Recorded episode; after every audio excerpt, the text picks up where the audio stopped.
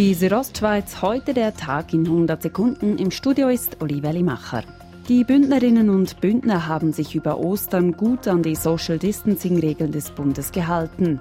Die Polizei sprach lediglich fünf Bußen aus. Auch verkehrstechnisch zieht die Kantonspolizei ein positives Fazit. Sprecher Röni Schumacher sagt, da haben wir an den verschiedensten Kontrollstellen auch feststellen können, dass aufgrund von unseren Aussagen und von der Bitte der Kantonspolizei schlussendlich Zeit gekehrt haben und den Weg nach Hause wieder unter die Räder genommen haben.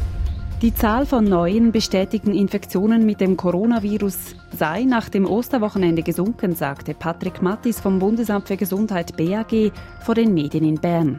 Wir glauben, dass mit zusätzlich 254 Fällen, nur noch die dazugekommen sind seit gestern, dass sich ein gewisser Trend abzeichnet, dass die Fallzahlen abnehmen. Am Donnerstag wird der Bundesrat entscheiden, inwiefern die derzeit geltenden Maßnahmen gegen das Coronavirus ab nächster Woche gelockert werden. Das Kantonsgericht Graubünden kassiert einen Rüffel vom Bundesgericht. Das Kantonsgericht habe ein Eheschutzverfahren ohne ersichtlichen Grund in die Länge gezogen.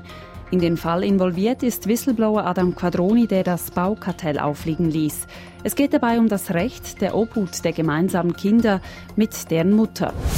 In Flims ist am gestrigen Ostermontag ein 21-jähriger Mann von einer Brücke gestürzt und ums Leben gekommen. Der junge Mann war in der Nacht in Begleitung eines Kollegen auf der Stennerbrücke unterwegs. Gemäß Mitteilung der Kantonspolizei verlor der Mann das Gleichgewicht, als er auf das Brückengeländer stieg und stürzte 30 Meter in die Tiefe.